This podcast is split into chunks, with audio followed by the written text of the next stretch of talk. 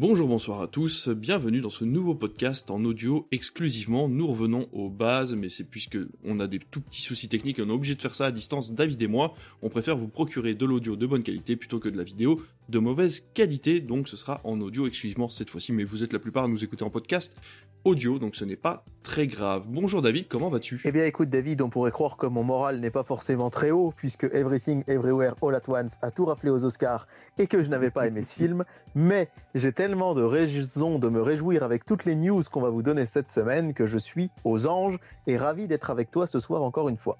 Et oui, effectivement, encore une fois, on a énormément de choses à vous dire et on fera un petit point sur les Oscars en sujet principal quelques news, une seule news d'ailleurs, une seule news tous les deux euh, en début d'émission, notre sujet principal, les Oscars, et on finira bien entendu par la chronique télé, les audiences et le programme de la semaine. Allez, c'est parti pour les news.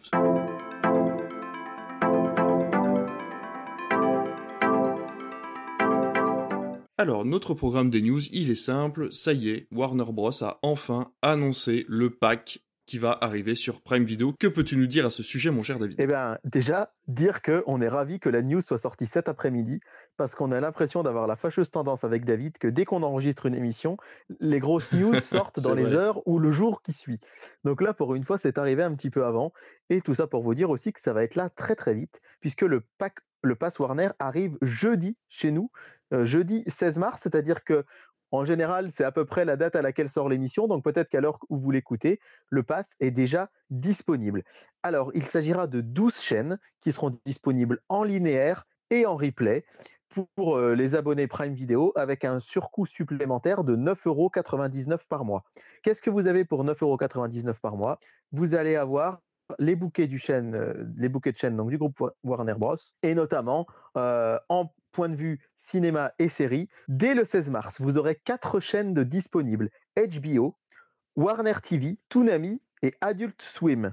Donc ça, c'est dès le 16 mars. Hein. Notez bien ça. Toutes les chaînes du pack ne, sont pas ne seront pas disponibles à cette date. Elles arriveront progressivement par la suite d'ici une quinzaine de jours au début du mois d'avril. Mais retenez bien ça. Quatre chaînes dès le début, HBO, Warner TV, Toonami et Adult Swim. Et D'ici la fin du mois, vous, récupérerez les chaînes Eurosport 1 et Eurosport 2, Discovery Channel, CM, CNN, Cartoon Network, Boomerang et donc la future Cartoonito, hein, la nouvelle chaîne, on vous en avait parlé euh, ici même. Ah oui, c'est vrai qu'on en a parlé. nouvelle chaîne qui va être créée le 3 avril et qui va donc arriver en même temps que le pass. Si vous vous abonnez euh, dès aujourd'hui et jusqu'au 3 avril, vous avez le droit à 30 jours gratuits. C'est important de le noter. Et euh, tout abonnement à, euh, au Pass Warner est un abonnement sans engagement, c'est-à-dire que vous pouvez le rompre à tout moment. C'est important de le dire, effectivement. Alors, je ne sais pas quel est ton avis sur le prix, sur le pack. Pas mal de polémiques en fait sur Internet parce que les gens trouvent ça euh, relativement cher, 9,90. Moi, euh, à mon humble avis, je trouve que c'est certes pas forcément donné, mais quand même, rappelons que vous aviez pour 9,90€ par mois OCS et que là, on va se retrouver avec quasiment tout le catalogue qui était avant sur OCS, euh, peu ou prou, hein, en tout cas pour ce qui est des séries, et en plus euh, des chaînes supplémentaires. Toutes, donc, c'est toutes les chaînes qui ont disparu de Canal euh, début janvier, hein, suite au non-renouvellement de l'offre sur Canal. Et en plus, vous avez Eurosport. Alors, Eurosport, moi, ça fait un petit moment que j'hésitais à m'y abonner parce qu'il y a beaucoup de sports que j'aime qui passent sur cette chaîne et qui malheureusement ne sont pas sur Canal Plus Sport que j'ai dans mon abonnement ou Canal Plus 360, etc., etc. Et euh, Eurosport, c'est 70 euros par an. Donc là, effectivement, avoir l'intégralité du, catalogue HBO avec en plus euh, des chaînes comme euh, Discovery Channel, Discovery Science, ID, Cartoon Network, euh, Toonami, Adult Swim et en plus euh, Eurosport qui donc n'est pas donné, je trouve que l'un dans l'autre, c'est pas hors de prix. Moi, je m'attendais. Alors, il y avait eu des rumeurs sur Internet, je ne sais plus si on vous en avait parlé, mais il avait été évoqué un prix entre 12 et 15 euros. Donc finalement, 9,99, je trouve que c'est plutôt une bonne surprise. À noter en plus qu'une sélection de titres sera proposée en 4K, sans aucun surcoût, coucou Netflix, avec notamment des séries comme euh, Game of Thrones, House of the Dragon et The Last of Us, qui sont quand même un petit peu les figures de proue assez importantes, euh, je trouve, euh, à mon humble avis, de ce catalogue, donc ça peut aussi attirer des gens. Ouais, complètement, moi je suis d'accord avec toi, je trouve que 9,99 c'est pas du tout abusé, quand on voit qu'on paye 14,99 pour le catalogue Netflix qui ne correspond pas forcément à tout le monde, puisqu'ils ont une ligne éditoriale voilà, relativement comment dire, fermée. par contre, 9,99 pour plusieurs chaînes en linéaire et en replay. Alors effectivement, il faut le rajouter à son, à son, à son forfait Amazon Prime, mais qui finalement, lui, est payable à l'année. Donc, est-ce que ça se ressent véritablement? Encore une fois, euh, je pense que les gens trouvent ça cher parce qu'on est abonné à énormément de plateformes. À partir du moment où euh, vous faites un choix, et c'est-à-dire que vous arrêtez une plateforme pour prendre ce forfait-là, je le trouve véritablement euh, très intéressant, ce 9,99 pour autant de chaînes, et surtout autant de chaînes différentes. Comme tu le disais, il y a du sport, il y a de la découverte, il y a des chaînes pour enfants, il y a HBO qui est plutôt pour adultes, euh, voilà, il y a, y, de, y a de tout, de la réessai, il y a TCM avec le, le cinéma un petit peu plus à réessai ou un petit peu plus patrimoine. Donc euh, non, non, moi je trouve ça vraiment très bien d'avoir un catalogue aussi varié pour 9,99€ par mois. Donc euh, voilà, en espérant que ça continue du côté de, de chez Prime au niveau de ce contrat-là. Encore une fois, il faut par contre un forfait Prime vidéo. Et là, c'est vrai que c'est embêtant, mais bon, à la base, il fallait aussi un forfait canal pour pouvoir prendre le pack Warner. Oui, n'allez pas vous désabonner en vous disant euh, Allez, j'arrête Prime et je prends Warner, ça marche pas. Hein. Ça, c'est...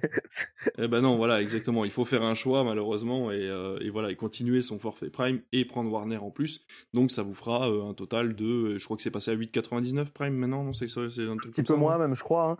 Hein. mais en fait, voilà, comme tu dis, c'est ramené à l'année. Je suis, je suis tout à fait d'accord avec toi. Je trouve que c'est 6,99 Prime Vidéo, voilà. Si vous payez par mois, ça fait un petit peu moins cher si vous le prenez à l'année. Mais ouais, il y a vraiment un catalogue assez important. Alors c'est vrai que malheureusement, c'est des chaînes qui étaient, sauf Eurosport et Discovery Channel. Discovery Channel a quitté Canal il y a très longtemps, puisqu'il faut rappeler qu'en fait, Discovery et Warner, c'est le même groupe maintenant. Hein. Discovery est la maison mère de Warner. Mais sinon, toutes les autres chaînes étaient effectivement présentes dans le pack Family de Canal. Mais encore une fois, le coût d'Eurosport plus le coût euh, d'HBO et de toutes les séries en replay qui sont euh, en fait au final euh, bah, plus ou moins OCS, hein, encore une fois. finalement, si vous aviez OCS et Eurosport, ça vous coûtait beaucoup plus cher que le pass Warner. Alors, notez quand même, ça c'est plutôt pour les amateurs de sport, mais que certains programmes ne seront pas disponibles. C'est important de le noter parce que en fait, Eurosport, ils ont une application qui est très bien fichue, qui est avec des contenus payants, et Eurosport 360, qui est, on va dire, euh, du contenu encore suradditionnel à Eurosport. Et là, ce n'est pas dans le pass Warner. Notez-le bien, hein. euh, voilà, ah ce n'est pas dans le pass Warner, ces avantages inhérents à Eurosport, mais quand même, euh, il est bien noté qu'il y aura la chaîne Eurosport 1 et Eurosport 2, donc c'est deux chaînes de sport quand même avec beaucoup de programmes, et que il y aura les replays de tous les, replays de tous les événements diffusés sur Eurosport. Donc ça, c'est aussi très important de le noter. C'est vrai que, encore une fois, on s'y attendait pas et que ça a été assez. Euh, on, l'a dit, je crois, il y a 15 jours dans l'émission, qu'il était annoncé en mars et que finalement on pensait que ça allait pas se faire parce qu'ils ne communiquaient pas dessus. C'est assez surprenant de le voir arriver presque le jour pour le lendemain finalement. Ouais, par contre, ce qui est euh, relativement euh, intéressant et, presque inquiétant, c'est qu'on voit dans la pub euh, que vous avez sur Twitter et sur les divers réseaux, euh, il montre euh, The Last of Us, alors effectivement qui appartient à HBO, mais il, le montre dans le pack Warner, alors en espérant que cette fameuse saison 1 de The Last of Us reste bien sur Prime Video et qu'on soit pas obligé de la regarder avec le pack Warner d'ici d'ici 6 ou 7 mois parce qu'elle sera aura basculé sur le pack quoi. Ça, c'est vrai que pour l'instant, si je dis pas de bêtises, ils n'ont pas communiqué dessus. Mais on peut s'attendre, en, tout cas à minima, est-ce que la saison 2 sera gratuite sur Prime? Ça, je ne suis pas certain, certain. Bah écoute, c'était une bien grosse news finalement, hein, qui méritait d'être toute seule dans ce, dans ce segment-là.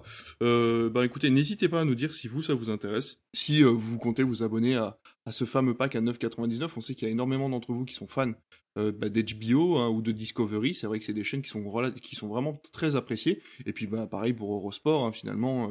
je ne sais pas s'ils ont des ligues majeures de disponibles sur Eurosport. Mais voilà, je connais pas mal de monde qui était abonné à l'époque à, à Ouais, alors Eurosport, bah, c'est vraiment pas mal centré sur le tennis. Du coup, c'est assez paradoxal parce que c'est un sport que je regarde pas. Donc, quand je vous disais que j'hésitais, mais il y a beaucoup de cyclisme, aussi.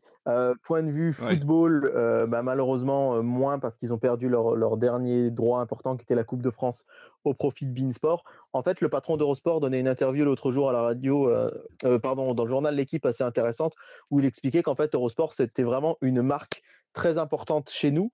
Dans pas mal de, de, pays, en fait, Eurosport a changé de nom. Eurosport a changé de nom dans pas mal de pays, mais qu'en France, ils ne comptaient pas le faire parce que c'est une marque très profondément marquée.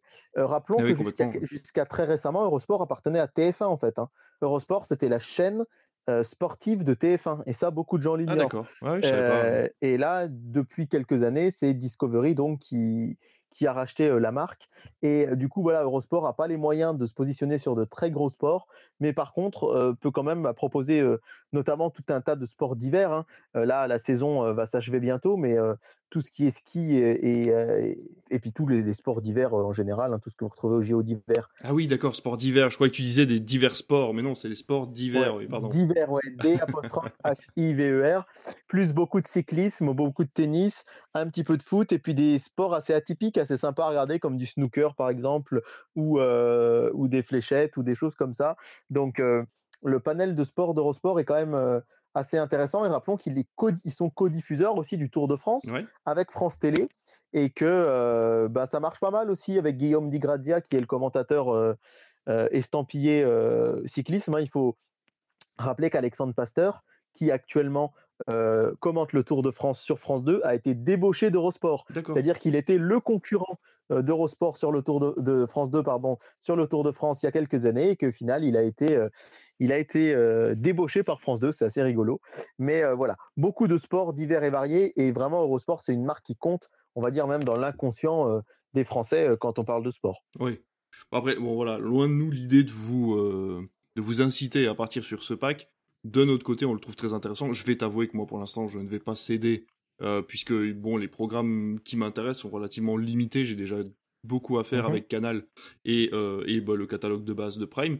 Mais j'avoue que toutes les personnes qui ont perdu ce pack et qui le regardaient énormément euh, via Canal+, je ne peux que leur conseiller finalement à ce prix-là de, repartir dessus pour, pour retrouver un petit peu les programmes qu'ils avaient l'habitude de, de, voir via toutes ces chaînes. Quoi. Oui, euh, évidemment. Ah, j'oubliais les droits des Jeux Olympiques, hein, très important euh, ah en partenariat avec, avec France Télé. Quant à moi, autant vous dire que c'est pas très raisonnable, mais que je vais partir tête la première et que dès jeudi soir, ce bon vieux David pourra vous parler du Pass Warner. Alors, je me suis dit que de toute façon, moi, les ces chaînes me manquent sur Canal. Vraiment, ouais, par exemple. Toonami, moi je regardais énormément la série Harley Quinn, c'est vraiment mon mmh. coup de cœur d'animation. Je regardais beaucoup Toonami, euh, TCM, Warner TV, c'est des super chaînes. En plus le catalogue HBO. Et comme je vous le disais, encore cet été, j'ai failli m'abonner à Eurosport, mais je me suis dit non, allez, c'est pas le moment, fais le pas, etc. Là, avoir tout ça d'un coup, franchement, je ne pensais pas me réabonner à quelque chose, mais vu que je pense de plus en plus à quitter mon abonnement Netflix, je pense que ça pourrait être. Euh, une bonne compensation. Ça va entrer dans la balance. En tout cas, je vais prendre le mois gratuit, mais je pense que les probabilités pour que je le garde en payant sont très très grandes. On va quitter le monde des plateformes, euh, bah, pas vraiment en fait, hein, puisqu'on va passer à notre gros sujet et on va tout de suite parler des Oscars.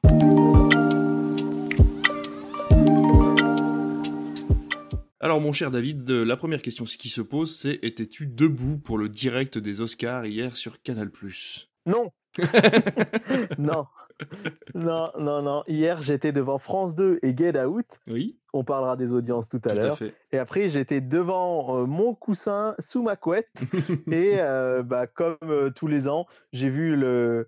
J'ai vu les résultats le matin. C'est vrai que quand ça tombe pendant les vacances scolaires, des fois, je me dis que j'aimerais bien regarder, mais c'est toujours un horaire un peu bâtard, entre guillemets, puisque la cérémonie commence vers 1h, 1h30 du matin. Ah mais les grosses récompenses, ça arrive très tard. Et en fait, c'est trop tard pour se coucher tard et trop tôt pour se lever tôt. Je sais pas si vous voyez ce que je veux dire, mais cet horaire là entre 3 et 5 heures du mat où euh, vraiment les couches tard on est quand même crevé ou alors les tôt sont pas encore levés. Ben, ça tombe toujours dans cette fourchette là. Donc non, malheureusement, je n'étais pas devant. Puis de toute façon, pour voir gagner Everything Everywhere, franchement. Alors, bah, ce qu'il faut savoir, c'est que moi, euh, si vous si c'est le premier podcast que vous écoutez, Everything Everywhere All At Once, c'est mon film de 2022. Je trouve que voilà, il y a, y a, tout ce qu'il faut à l'intérieur. Je comprends, le film est clivant, donc je comprends qu'il y a beaucoup de gens qui ne l'aient pas aimé. Je m'attendais pas. On va passer tout de suite au, au vif du sujet je m'attendais quand même pas à ce qu'il gagne autant de récompenses parce qu'il en a déjà eu pas mal cette saison euh, entre les Golden Globes euh, et les diverses cérémonies qu'il a déjà eu. Et c'est vrai que euh, bah là, on est quand même sur un gros paquet de récompenses. On l'a déjà pour le meilleur film, meilleur acteur dans un, meilleure actrice pardon dans un rôle principal pour Michelle Yeoh, meilleur acteur dans un second rôle pour Kei Kwan. Si vous ne l'avez pas reconnu, c'était bien sûr Data dans les Goonies. vous avez également Jimmy Lee Curtis qui a gagné la meilleure actrice dans un second rôle. On a également le meilleur scénario original. Bien évidemment, meilleure réalisation pour Daniel Scheinert et Daniel Kwan, les fameux Daniels. On a également le meilleur montage pour Everything Everywhere All at Once. Et il me semble que c'est tout et c'est déjà pas mal. Donc, euh, Rappelons qu'en plus, pardon, en plus d'être Data dans les Goonies, il était aussi auprès d'Harrison Ford dans Indiana Jones et le Temple maudit et que les deux se sont retrouvés hier soir. C'était une des images chouettes de la soirée. Je sais pas si tu l'as vu. Ouais, j'ai vu. c'est vraiment, c'est très bien. On a le, magnifique. Alors nous, on l'a pas vu encore, donc euh, il est sorti le 8 mars ici en France et on n'a pas encore pu le diffuser dans notre cinéma de campagne. Mais euh, meilleur acteur pour Brendan Fraser dans The Whale et j'ai très très très hâte de le voir. Je sais pas ce que tu en penses, toi, mais vraiment, euh, ce film me, me, ah bah. tente vraiment énormément. Ah bah moi, de toute façon, Aronofsky étant un de mes réalisateurs préférés, et en plus, avec euh, tout ce qui se passe autour de, euh, de, de, de, The Whale ah et le fait qu'on en parle énormément, puis voilà, j'ai super, j'ai super, super hâte de le voir. c'est clair. Ensuite, on a le mais. Alors, ça, c'est très drôle parce que du coup, c'est vrai qu'on n'a pas l'habitude, nous, avec Cannes et les Césars, mais les films Netflix ont droit aussi de faire partie euh, et donc de la récompense. donc là, c'est À l'Ouest, rien de nouveau, qui a gagné une récompense pour le meilleur film international, puisqu'il me semble que le film est allemand, si je ne me trompe pas.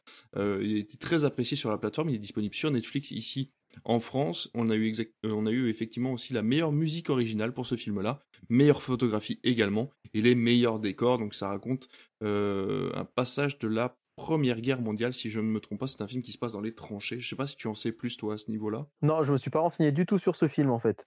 Je le... Non, je le connais pas du tout, du tout. Désolé. Alors oui, effectivement, c'est un film allemand qui est sorti le 28 octobre sur Netflix sur euh, l'histoire euh, poignante d'un jeune soldat allemand sur le front occidental pendant euh, la Première Guerre mondiale. Donc c'est vrai que le point de vue, effectivement, est assez, assez intéressant de prendre le point de vue des Allemands sur ce coup-là. Et euh, voilà, donc le film a eu toutes ses récompenses, qui à mon avis sont assez méritées parce qu'il avait fait pas mal le buzz sur la toile à l'époque où il était sorti. Le buzz sur la toile. Ok boomer, merci, bonjour. Euh, mais enfin voilà, il avait, on en avait beaucoup parlé en tout cas de, dans, la sphère cinéphile, on va dire, qui sont abonnés euh, aux plateformes. Qu'est-ce qu'on a d'autre? On a le meilleur film documentaire pour Navalny, que je ne connais pas du tout, euh, on a également euh, la meilleure adaptation pour Woman, Talking qui vient à peine de sortir en France. On a la meilleure chanson originale pour RRR qui est un film indien qui. Oui, des Robin des Bois. Oui, exactement. Voilà, c'est pour re des Robins des Bois. Re des Alors, 20 ans après sa sortie, il est enfin récompensé. C'est ça. Il était temps. Il était temps. C'est écrit presque pareil. Hein, Depuis le temps. Bah, surtout que c'est vrai que la meilleure chanson originale du film, enfin la chanson originale du film est très très belle, donc elle mérite forcément un Oscar. donc voilà, c'est un film indien qui a énormément fait parler de lui aux États-Unis. On a le meilleur son pour Top Gun Maverick. Je trouve que c'est vraiment, euh, bah, c'est mérité. Hein. C'est vrai que le son est vraiment très très bon dans ce film-là. Meilleur costume pour Black Panther Wakanda Forever. Alors celui-là, je l'ai pas vu venir, mais en tout cas, c'est vrai que les costumes sont relativement jolis dans le film. On a les meilleurs effets visuels pour Avatar, la voix de l'eau. C'était quasiment impossible de passer à côté, hein, finalement, sur ce, sur ce film-là. J'ai oublié les meilleurs maquillages et coiffures pour The Whale. Effectivement, pas étonnant non plus, euh, vu la transformation de Brendan Fraser à l'intérieur du film. Et on va finir là-dessus, euh, enfin, on va finir au niveau des nominations. Après, on va vous parler en gros de ce qu'on en a pensé mais euh, le meilleur film d'animation pour Pinocchio, la version Del Toro. Alors je trouve que c'est un joli pied de nez euh, à Disney qui remporte toujours ce fameux Oscar du meilleur film d'animation. Là c'est un joli pied de nez puisque Disney a sorti aussi un Pinocchio cette année et il n'a rien raflé alors que le Del Toro finalement a réussi à obtenir quelque chose. Alors pour rebondir directement peut-être sur Pinocchio, alors vous allez dire que j'ai passé une drôle de Saint-Valentin, mais au restaurant avec euh, ma compagne, on n'a pas arrêté de parler des Oscars des films d'animation, on a débriefé tout ça, tout simplement parce que le jour de la Saint-Valentin, avant d'aller manger à midi, on est allé voir euh, Le Chapeauté 2 et qui était nommé pour euh, cet Oscar du meilleur film d'animation. Et c'est vrai que du coup, moi, je suis un petit peu déçu que ce soit pas le Chapeauté 2 qui l'ait eu. Oui, c'est vrai. Parce que c'est vrai que c'est vrai que Disney l'a très souvent, mais euh, si on regarde le palmarès, il y a quand même des films régulièrement qui viennent contrer Disney. Euh, je pense notamment à Spider-Man, Spider-Man New Generation, c'est comme ça qu'il s'appelle en France, ça, ça tout à fait. Qui, qui l'avait eu. Et c'est vrai que de temps en temps, DreamWorks le, remporte aussi, etc. Et là, vraiment, vraiment, vraiment, j'aurais adoré que le Chapeauté 2 le remporte parce que je trouve, enfin, on en a déjà parlé, David, je sais que tu l'avais bien aimé aussi, mais je trouve vraiment fabuleux. Je n'ai pas vu Spinocchio, je sais que l'ami Sylvain qui nous écoute régulièrement, il se reconnaîtra, l'a adoré et me tanne pour que je le voie. Et j'avoue que je suis un petit peu du coup, j'ai envie de le voir parce qu'il a eu l'Oscar et tout le monde me dit qu'il est génial, mais c'est vrai que Pinocchio, euh, il y avait déjà eu la version, tu t'en souviens, on en avait parlé dans une des premières émissions de Critflix, hein, la version avec Roberto Benigni sur Prime, qui avait été empêché de sortir à cause du Covid. Il y a eu la version Zemeckis, il y a encore une autre version. C'est vrai que Pinocchio, on a l'impression d'avoir vu, euh, de l'avoir vu, vu et revu sous tous les angles, et voilà. Mais euh, effectivement, il a quand même battu Alerte Rouge de Disney et le chapeauté. Alors, c'est vrai que sur ces dernières années, il y a Encanto qu'il a eu, Soul, Toy Story, mais sinon, euh, on a quand même eu euh, Spider-Man New Generation, on avait eu euh, il y a quelque temps Rango de Gore Verbinski. C'était il y a déjà un moment. avait eu. ouais, Happy Feet, voilà, c'est Gros le voyage de Shiro, Shrek, qui l'ont eu également. Mais c'est vrai qu'en fait, quand on regarde, c'est quand même Disney qui truste beaucoup ça. Et franchement, je suis content aussi que ce soit pas forcément un Disney qui l'ait eu, même si ah, le chapeauté l'aurait mérité. Eh oui, complètement. Après, bon, voilà, comme tu disais, moi, le chapeauté, je complètement oublié qu'il avait été nominé, mais c'est vrai que j'aurais plus vu ça. Il y a une prise de risque dans le chapeauté qui est bien plus impressionnante, je trouve, que dans le stop motion de, Pinocchio. Mais euh, voilà, encore une fois, bon, bah, au moins il était nominé, enfin, il était nommé, pardon, je dis nominé, on m'a repris la dernière fois, il ne faut pas dire nominé, il faut dire nommé. Autant pour moi, il, est, il était nommé. Alors après, voilà, encore une fois, on parle des récompensés, mais il y a énormément de films nommés et qui euh, méritent tout autant euh, de faire partie euh, voilà, des, noms à citer dans, durant la cérémonie. Parce que s'ils ont été nommés, c'est qu'ils ont les qualités pour gagner. Et donc, bon, bah, au bout d'un moment, il faut faire un choix dans ce genre de cérémonie, mais ça n'empêche pas la qualité des autres films qui ont été présentés lors de cette soirée-là. Ouais, tout à fait. Et puis pour revenir sur Everything Everywhere All At Once, je plaisante beaucoup à ce sujet depuis le début de l'émission, mais je suis, très content pour l'équipe du film qu'il ait gagné autant de choses. Moi, j'ai pas réussi à rentrer dans le film. Euh, je l'ai trouvé long et je me suis ennuyé et je l'ai pas trouvé toujours très inspiré. Mais euh, c'était tellement original, c'était tellement inattendu ce film que je trouve qu'il y a une vraie, une vraie récompense à l'audace. Et c'est pas parce que je suis pas rentré dedans ça, c'est vrai que c'est un peu souvent sur les réseaux sociaux parce que on a l'impression que ça va jamais, les gens sont jamais contents. Bon, ça, effectivement, on en a l'habitude, mais euh, c'est pas parce que je pas, je suis pas rentré dans le film et que je l'ai pas apprécié que je suis pas content pour. Franchement, euh, il faut quand même rappeler aussi quelque chose d'assez important, c'est que Michelle Yeoh, c'est la première artiste d'origine actrice pardon d'origine asiatique à remporter un Oscar. Tout à fait. Donc c'est pas rien. Jamie Lee Curtis qui qui bah, depuis des décennies est dans le cinéma américain et qui a ce discours poignant en pensant à son papa et à sa maman qui étaient tous les deux acteurs et qui n'ont jamais eu d'Oscar et qui ne sont plus là pour l'avoir l'emporté, mais qui sont ravis pour elle. Donc sur toute cette parenthèse Everything Everywhere, moi, je suis très très content pour le film et un peu surpris du coup. Enfin, je te laisserai peut-être parler d'Everything avant de, de, lancer un autre sujet, mais un peu surpris de l'absence de Fablemans que je n'ai pas vu, mais que tout le monde donnait archi favori. Et eh ben, je suis entièrement d'accord avec toi. Titré. Ouais. Après, il a été dit euh, que The Fableman, quand il a gagné, gagné ses Golden Globes, c'était aussi pour euh, récompenser la carrière de Spielberg euh, par la même occasion, mais malheureusement, le succès très très restreint qu'il a eu aux États-Unis fait que bon bah voilà son il faut pas oublier que les Oscars ça, ça même si le palmarès il y a un jury etc ça ça parle aussi de rayonnement en fait de, de ces films là et euh, autant au César, je trouve qu'on récompense des films, on peut récompenser des films parfois qui sont très discrets. On, là, on en a parlé, euh, comme euh, voilà, on avait parlé de Pacifiction qui avait fait 20 000 entrées, qui avait quand même réussi à avoir une ou deux récompenses. là, c'est vrai que aux Oscars, j'ai l'impression que les films sont quand même, faut quand même que les films aient une certaine notoriété pour avoir finalement accès à la, à la, nomination. Et, et peut-être même à la, à la, récompense. Après, Everything Everywhere All At Once, moi je suis très content qu'il ait gagné tout ça je vais t'avouer que moi, ce genre de soirée de récompense, j'aime bien quand c'est un petit peu plus éparpillé. C'est bien quand euh, un film gagne une récompense par-ci, par-là. Là, on est quand même à 5 ou 6 récompenses pour Everything Everywhere. C'est un film qui aurait pu laisser sa place peut-être à, à d'autres à d'autres d'autres longs métrages pour pouvoir faire une plus grosse représentation du cinéma et du cinéma américain en général qui de toute façon en ce moment ne va pas très bien même si on parle beaucoup de chiffres et que voilà il y a quand même des, des cinémas qui des films qui fonctionnent bien aux États-Unis. Le problème, c'est qu'on arrive dans un, goulot d'étranglement où il n'y a que certains films qui fonctionnent aux États-Unis. Et euh, ça risque d'être très compliqué en fait pour les salles de cinéma dans les années à venir. Donc c'est vrai que les Oscars auraient pu peut-être faire quelque chose d'un petit peu plus large au niveau des récompenses, récompenser plus de films différents pour montrer à quel point bah, le cinéma américain reste quand même quelque chose euh, qui parle de tout et, euh, qui voilà qui, comment dire qui peut attirer tous les publics. Oui, c'est vrai c'est vrai, tu as raison. C'est toujours bien quand il y a beaucoup de films primés. Maintenant, ce qui est assez intéressant aussi, c'est la catégorisation et le fait de ce que j'en ai entendu, qui se penche vraiment catégorie par catégorie, comment dirais-je, euh, qui se disent bah c'est pas parce qu'il a eu le meilleur film qu'il n'aura pas le même réalisateur. Pendant un temps, c'était un peu ça au César. On, s'était un petit peu dispatché. Là, visiblement, ils épluchent vraiment. Alors bon, meilleure actrice dans un second rôle, ta ta ta ta, ta enfin. Et euh, de ce qu'ils en disent, à hein, l'Académie des Oscars, encore une fois, je ne suis pas dans le secret des dieux, mais ils s'occupent pas du reste du palmarès quand ils font, quand ils se concentrent sur un prix. Et je trouve ça plutôt bien pour le coup, parce que si voilà, ils ont eu meilleur film, meilleure réalisatrice, mais qu'on se serait dit ah ben on va pas le donner à Jamie Lee Curtis parce qu'il y a mieux dans tel rôle, ce serait peut-être un peu dommage. Donc c'est difficile de trouver un juste milieu, je trouve.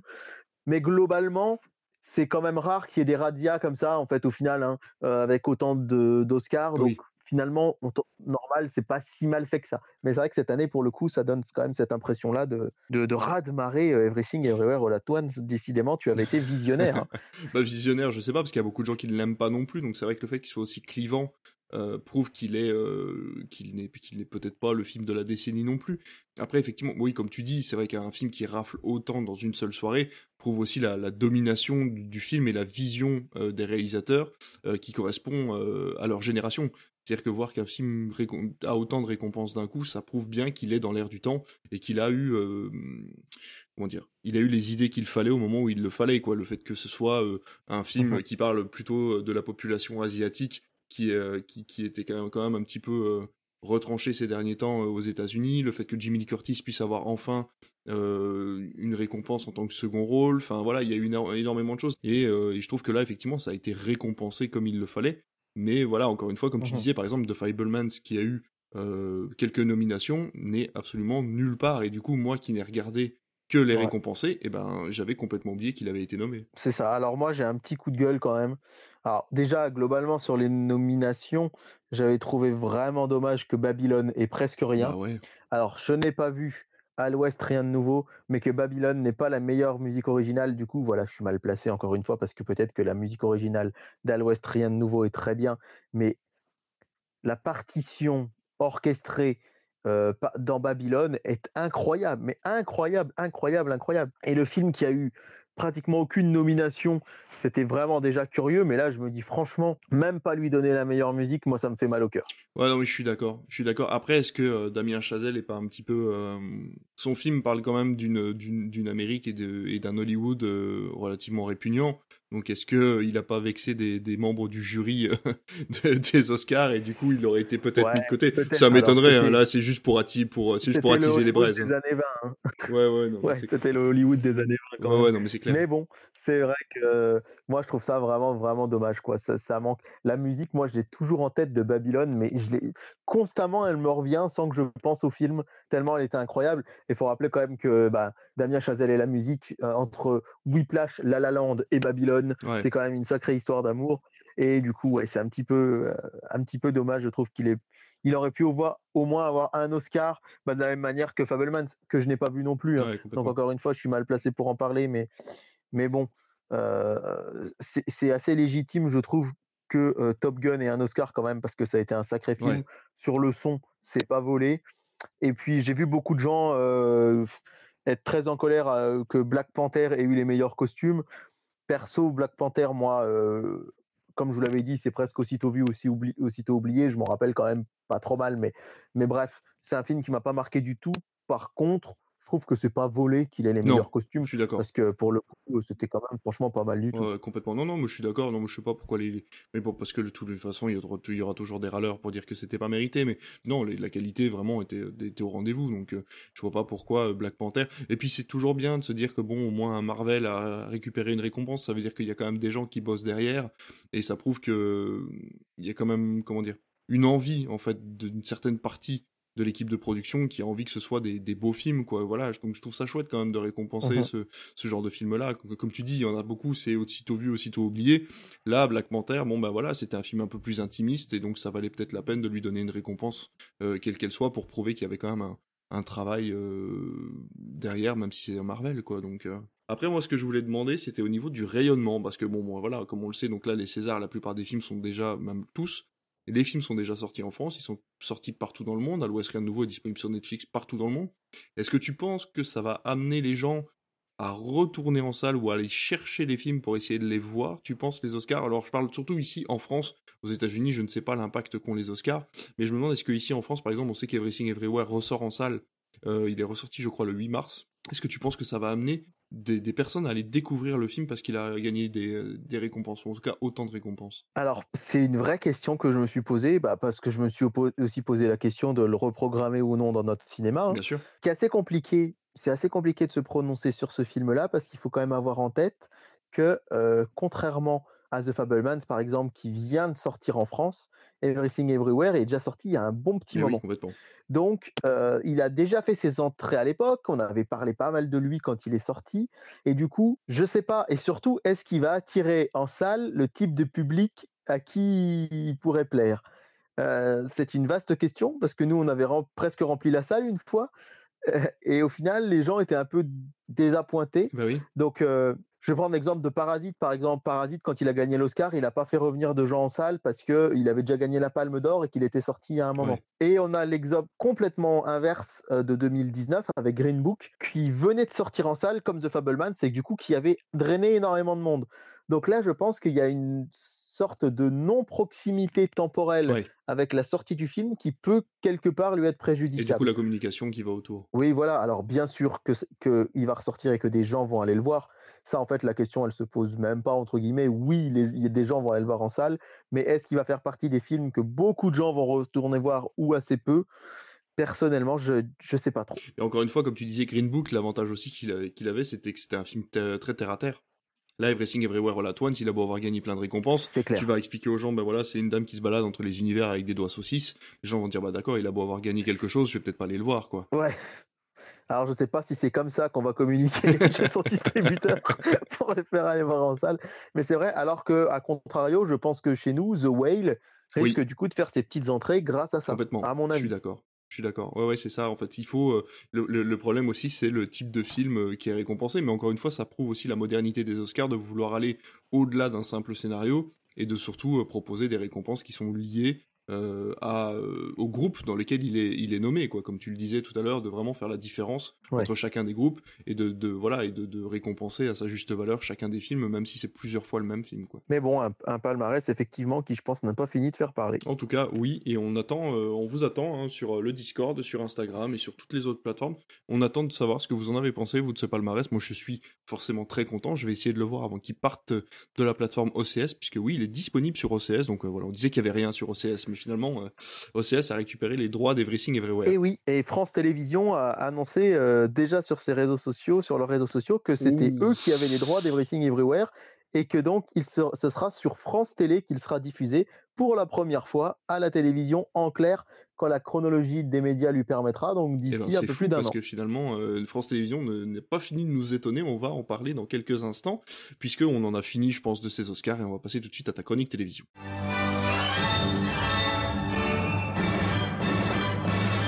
Allez mon cher David, on est parti pour ta chronique télévision et comme d'habitude on va commencer avec les audiences qu'ont regardé les Français la semaine dernière. Alors je vais vous parler un petit peu de mardi et de mercredi parce que je me rends compte que je vous parle souvent de vendredi, samedi, dimanche, mais comme euh, il faut aller chercher une semaine en arrière, des fois c'est un petit peu plus compliqué. Enfin c'est plus compliqué, disons que euh, c'est temporellement un petit peu plus loin, donc c'est parfois, euh, ça me paraît pas toujours opportun de vous en parler, mais là je me suis dit quand même, il faut que j'en parle un petit peu plus et on va commencer par mardi, simplement pour vous parler des audiences d'insaisissable. Alors mardi 7 du coup. Hein? Oui, mardi 7, oui bien sûr, puisque euh, quand euh, là on enregistre le lundi 13, mais je ne parle pas du mardi 14, on n'a pas encore les audiences de demain soir. Je voulais vous parler d'insaisissable. Alors mardi 14 pour le coup, demain pour nous, hier ou avant-hier pour vous, euh, il y a donc Indécisable 2 qui, va, qui est diffusé le 14, mais vous dire que le premier, euh, le 7, a fait 1,8 euh, million de téléspectateurs. M6 s'est classé en, en quatrième position, bah, donc c'est franchement pas mal pour un film sorti bah, il y a 10 ans. Et il faut quand même, petit scoop, hein, à l'occasion de la diffusion du film, il a été rappelé que le 3 est en pré-production. Il y aura bien un troisième film insaisissable Et ce sera peut-être une de mes news de ciné des prochaines semaines parce que visiblement, ça devrait être. on en sait un peu plus sur le réalisateur et les équipes du film, puisque c'est j'ai oublié son nom, mais c'est le réalisateur de Bienvenue à Zombieland et Retour à Zombieland qui devrait faire le 3. Et ce réalisateur, en fait, il a une particularité, c'est que dans les Zombieland, eh bien, il a tourné avec Woody Harrelson et avec Jesse Eisenberg. oui, tout à fait. Donc, il pourrait reconstituer le casting du film pour le 3. Donc, ce serait peut-être une bonne, une bonne chose à voir. Ruben Fleischer. Insaisissable 3. Voilà, Insaisissable, Insaisissable 3 qui devrait arriver peut-être d'ici deux ans environ. D'ailleurs, c'est Louis Leterrier qui avait fait le premier Insaisissable et c'est lui qui réalise Fast and Furious 10 qui sort cette année. Tout à fait, tout à fait. Louis Leterrier, c'est notre réalisateur français, on va dire, exporté. de blockbuster américain un peu hein, exporté parce que effectivement, il a fait pas mal de choses du genre. Mercredi, alors c'est assez intéressant de le noter. Hein. Numéro 1, Les Siffleurs sur France 2. Mmh numéro 2, Top Chef sur M6. Mais numéro 3, Canal Plus crypté. C'est fou. Canal Plus en crypté avec le match de foot euh, Bayern Munich PSG. Malheureusement, l'élimination euh, pour les supporters de Parisiens, euh, l'élimination du PSG, mais une troisième place. Canal Plus devant TF1. Ça, c'est incroyable, hein, avec 2,4 450, enfin 2 450 000 téléspectateurs et 2 410 000 pour TF1. Mmh et ça fait 40 000 téléspectateurs seulement de plus, mais quand même une chaîne payante, troisième place du podium, c'est quand même pas rien. C'est très bien. Vendredi soir, à la première place, le crime lui va si bien sur France 2, 3 millions 8, suivi d'une famille en or spéciale Florence Foresti 2 millions 6, donc plutôt un bon score hein, pour, euh, pour une famille en or. Et troisième place, la famille Bélier sur M6 avec 2 millions 4. C'est bien que cette, euh, cette case cinéma euh, complètement improbable de chez M6 fonctionne si bien en ce moment. Eh ben, elle fonctionne très bien et c'est d'ailleurs sans doute pour ça qu'elle s'arrête. C'est-à-dire, comme on vous l'avait dit la dernière fois, hein, c'est des recherches appartements ou maisons à la place qui vont passer. Comptez sur moi pour regarder les audiences de plus près et pour lundi prochain les dégommer si ça fait moins bien que le cinéma. Voilà, exactement. As bien Parce que voilà, on est toujours heureux quand il y a du cinéma en Prime. Et voilà. À noter samedi soir l'excellent score de 100% logique sur France 2, qui certes n'est qu'à la troisième place, mais qui est seulement à quelques dizaines de milliers de téléspectateurs de The Voice. C'est un événement parce que The Voice, ça cartonne et ça faisait des scores. Les concurrents étaient 2-3 millions derrière à chaque fois. Là, depuis quelques temps, ça baisse. Et là, on a carrément France 3 qui les dépasse régulièrement le samedi. Et le nouveau jeu 100% logique de France 2 fait, explose les records de la case. C'est-à-dire que rarement, très rarement même, on a pu avoir autant de, téléspectateurs sur cette case du samedi soir. Et puis, bah, à dire que La Belle et le Clochard 2, avec ses 200 000 téléspectateurs et ses 1% de part de marché, n'arrive qu'à la 14e place avec Sister. Donc, disons que les téléfilms Disney, ça a marché très fort avec Le Roi Lion, plutôt bien avec le retour de Jafar et la petite sirène, mais là, ça devient plus compliqué. Oui, mais après, c'est bien d'avoir tenté. Hein. Franchement, pour le coup, c'était une, voilà, une tentative du samedi soir qui était. Ouais, ouais, ouais, ouais, ouais. Et, et, encore une fois, on est sur Sister. Oui, 200 000 téléspectateurs. C'est pas catastrophique quand on se rappelle quand même qu'il y avait 60 000 avec la série sur TF1 série film de la Saint-Valentin. C'est vrai, c'est vrai. Et donc, duel du dimanche soir, mesdames, messieurs, avec un David qui va découvrir les audiences en même temps que vous, puisque moi j'ai les audiences, mais pas notre autre David qui, vous l'avez dit la semaine dernière, veut se faire surprendre et qui nous a dit, à mon avis, Get Out, ils vont se prendre une tôle, vous pouvez retourner écouter le podcast de la semaine dernière. Alors avait-il raison ou tort à ton avis, David, à quelle place se trouve Get Out sur les audiences de la semaine? Est-ce qu'il est premier, deuxième, troisième, quatrième, cinquième? Rappelons que euh, que la, deuxième étoile était 4 euh, ou 5e la semaine dernière. Ouais, et euh, attends, c'était quoi en face de sur TF1 C'était Wonder Woman, c'est ça? Alors sur TF1, Wonder Woman, sur euh, M6, Zone Interdite, et les enquêtes de Murdoch sur Arte. Ah, j'ai envie de croire qu'ils étaient deuxième au moins malgré le score, voilà. Eh bien, bravo, ils sont à la deuxième ah. place, et c'est une, c'est vraiment une bonne surprise, je pense. Alors premier, c'est Wonder Woman sur TF1, qui avec quand même un petit 3 millions de téléspectateurs. Alors vous allez me dire, bah oui, euh, tu, dis que c'est petit. Euh, alors tout à l'heure, tu as dit que la famille Bélier, c'était bien. On rappelle hein, que suivant la case et le moment, c'est pas tout à fait la même chose. Et surtout, euh, les dernières diffusions de Wonder Woman, on était plutôt aux alentours de 5. Mais c'est quand même une très belle surprise de voir Get Out deuxième, puisqu'il faut rappeler que France 3 était très régulièrement devant France 2 et TF1 le dimanche avec ces téléfilms anglo-saxons ou séries. Et là, eh bien, Get Out a fait 2,4 millions de téléspectateurs.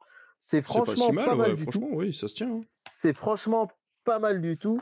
Et on va dire que entre guillemets, il est arrivé presque numéro un des réseaux sociaux puisque le film a énormément fait parler euh, sur les réseaux sociaux euh, ces derniers, enfin dimanche soir pendant la diffusion du film. Euh, donc voilà, rappelons à titre de comparaison que Terminator avait fait 2,1 millions. Donc 2,1 millions, Get Out 2,4, Millennium avait fait 2,1 aussi. Donc en fait, voilà à noter quand même que Get Out fait mieux que Terminator ou que Millennium 2. Donc voilà, plutôt un bon score. Et ensuite, on retrouve derrière Zone Interdite en, à la troisième place, puis les enquêtes de Murdoch à la quatrième place. Mon garçon sur W9, c'est la, surprise de la soirée avec Guillaume Canet qui fait 1 million 2, donc assez surprenant hein, pour mon garçon donc, et Arte 954 000, voilà pour les audiences de dimanche. C'est assez rare, mais du coup ils sont ils sont en dessous du million sur Arte. Et pour information, pour ceux qui l'auraient raté, France TV France Télévisions, euh, chaîne euh, jeune euh, par excellence, a décidé de mettre Get Out disponible sur France.tv, ce qu'ils ne font pas d'habitude avec les films du dimanche. Ouais, ouais c'est chouette de, de, pouvoir le revoir. Et, c'est ce qu'ils font quand même de plus en plus avec les films du dimanche. Donc, euh, mm, mm. franchement, c'est vraiment très très bien. complètement. Eh bien, écoute, merci pour ces audiences, mon cher David. Nous allons euh, nous décaler. On sait que le printemps arrive très bientôt, donc tu vas nous parler forcément de Noël sur TF1. Ouais, je suis un peu déçu parce que Critflix, c'est aussi votre podcast de Noël officiel. et des fois, on arrive à avoir des scoops euh, de Noël sur Critflix plus tôt dans l'année. mais là, alors c'est une information qui est sortie par Clément Garin, Clément Garin hein, sur sa page Instagram, CG Scoop, euh, qui est vraiment euh, une page qui est vraiment à la pointe des informations euh, médias, s'appelle les scoops de Clem. Donc, on a une information assez intéressante puisque TF1 va avoir un nouveau show musical pour Noël. Euh, et euh, ce show musical, ça va s'appeler Les Petits Princes. D'accord. À noter quand même que le tournage aura lieu fin avril. Hein. Ah oui, Donc euh, voilà, pour un tournage à Noël. Mais alors ça, c'est pas nouveau, vous le savez peut-être ou pas, mais le 11 mars dernier, on a... on s'est rappelé de la mort de Claude François. Claude François, il est mort il y a 45 ans, un 11 mars, et la dernière émission qu'il avait enregistrée, c'était l'émission de Noël 78 donc neuf mois à l'avance. C'était déjà le cas donc pour les émissions de variété il y a 45 ans, c'est encore le cas aujourd'hui. Et donc ce sera une sorte de mélange, on va dire un petit peu de, de The Voice Kids avec Prodige peut-être sur France 2. en fait, il y aura des stars de la chanson française qui vont coacher des équipes d'enfants pour essayer de créer le meilleur show possible. C'est la différence avec The Voice Kids où là on cherche à avoir un numéro 1. Là, vraiment, l'idée c'est de faire un grand show le meilleur possible. Et donc, on va voir les coulisses, les préparations, et on verra en finale vraiment cet immense spectacle euh, amené par des enfants pour les fêtes de fin d'année. Ce sera donc euh, Les Petits Princes. Euh, et ça, sera, ça sortira aux alentours de Noël. Bah écoute, pourquoi pas. Hein. De toute façon, on sait que les programmes de Noël, il faut les, il faut les diversifier pour éviter d'avoir un maximum de téléfilms de Noël à la suite.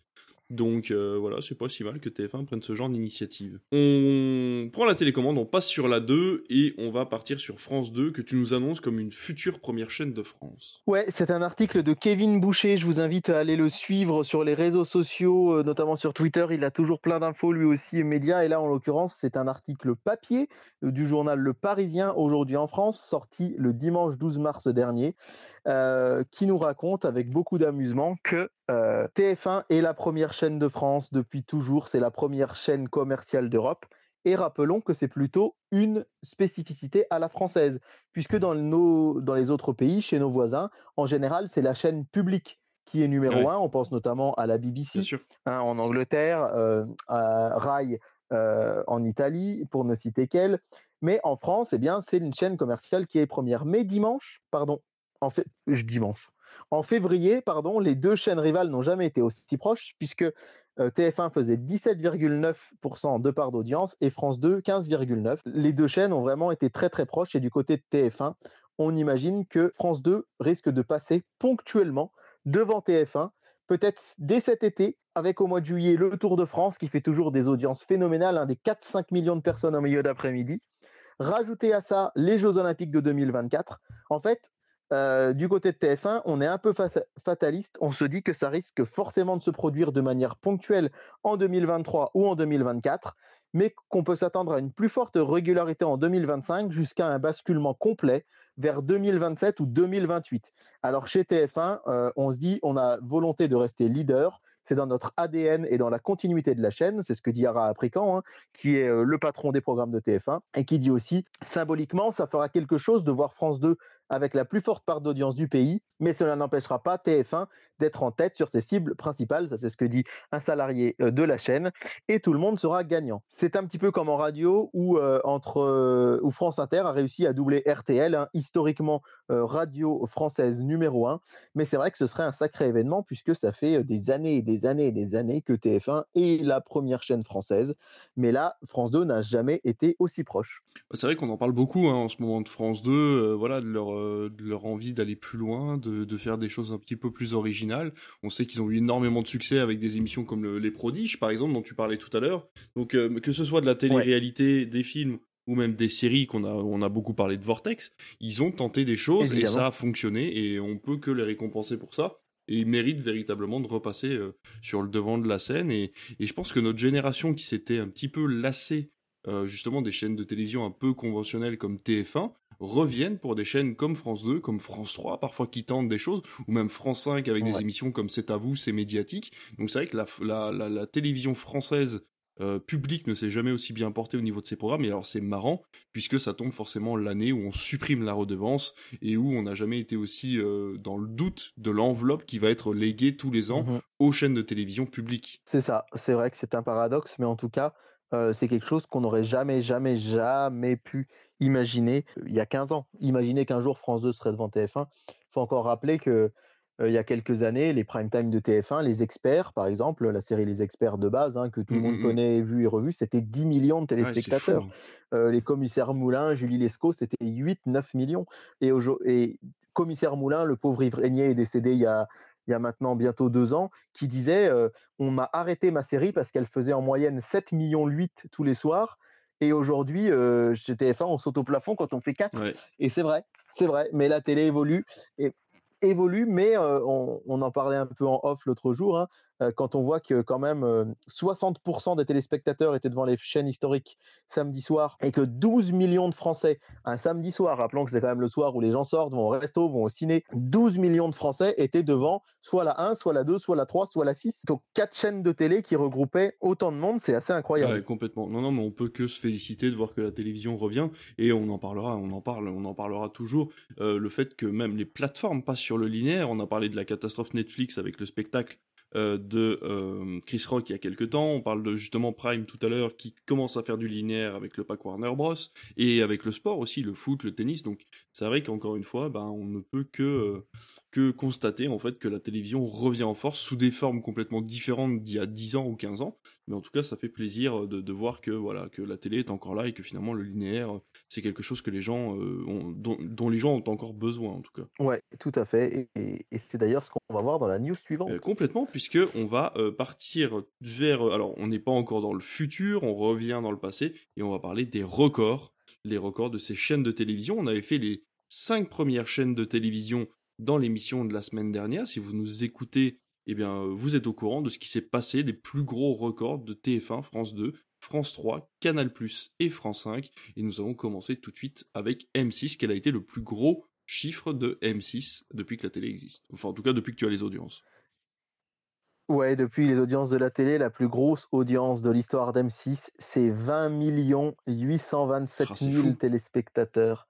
20 millions, 73% du public pour la nouvelle star, non?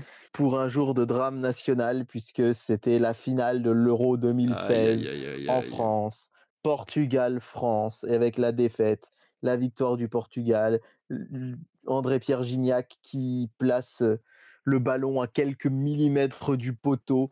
Et voilà, il faut rappeler qu'en fait, c'était assez incroyable, hein, puisque je ne sais pas si tu, si tu as cette info, David, mais TF1 et M6 à l'époque se sont partagés les droits de l'euro. Donc en choisissant, toi, tu passes les matchs de poule, toi, le quart de finale. Mais sur la finale, ils n'ont pas réussi à se mettre d'accord, puisqu'évidemment, les deux chaînes bah la voulaient. Et ça s'est joué, sur un, ça joué sur un tirage au sort. Ils ont lancé une pièce en l'air et c'est M6 qui a gagné. Et qui donc n'a pas fait que gagner un petit peu puisque 20, 20 millions 827 000 téléspectateurs, presque 21 millions de personnes, c'est absolument énorme pour la, chaîne de Métropole Télévision. C'est marrant de voir qu'après, quoi, on est 10 ans, 10-15 ans plus tard maintenant, M6 a complètement laissé tomber le sport et ils y reviennent cette année. quoi. Alors M6 avait les droits encore de l'équipe de France jusqu'à il y a assez peu de temps. Maintenant, tout est sur TF1, mais il faut quand même rappeler qu'ils ont été diffuseurs de plusieurs grandes compétitions. Ils possèdent encore une partie pour cette année des droits de la Coupe d'Europe, la Ligue Europa, qui est la petite sœur de la Ligue des Champions. Mais qui est diffusée sur W9. Euh, ouais, qui est diffusée sur W9, tout à fait. Et notons d'ailleurs une chose, hein, c'est que pendant la Coupe du Monde 98, le slogan de M6, c'était la chaîne 0% foot. Ils se vantaient de ça, et d'ailleurs, c'est pour ça qu'avec beaucoup d'humour, quand ils ont commencé d'avoir des droits de foot, ils ont appelé leur magazine 100% foot. Ah oui, d'accord. Du coup, voilà, 0%, 100% foot. Mais euh, voilà, pour une chaîne 0% foot, eh bien, c'est bien un match de foot qui est son record de tous les temps. Pour la chaîne Arte, alors la dernière fois, Canal+, c'était presque du cinéma puisque c'était la 37e nuit des Césars. Pour la, scène, la chaîne Arte, c'est un film, un film diffusé un jour férié, le 1er mai 2000, avec Marius et Jeannette. Arte a fait 3 900 000 téléspectateurs. D'accord. Assez fou d'imaginer Arte faisant un tel score. Hein. Aujourd'hui, on, est super content de voir qu'ils passent le million. Eh bien, le 1er mai 2000, ils ont fait presque 4 millions de téléspectateurs avec Marius et Jeannette. Côté C8, ce sera la finale de la Ligue des Champions 2016. Rappelons que la, la finale de la Ligue des Champions, ça peut-être qu'un jour je vous en parlerai, fait partie des programmes sportifs dont euh, les chaînes de télé sont obligées de diffuser en clair. Il y a un certain nombre de programmes sportifs, les matchs de l'équipe de France de foot, la finale de la Ligue des Champions, le Tour de France, le tournoi de Roland Garros, notamment la finale. Et donc, la finale de la Ligue des Champions, on est obligé de la diffuser en clair. Et plusieurs chaînes de télé se sont partagées les droits. On a même eu une fois une finale sur BFM TV de la Ligue des Champions, hein, quand c'est le groupe SFR qui avait eu les droits.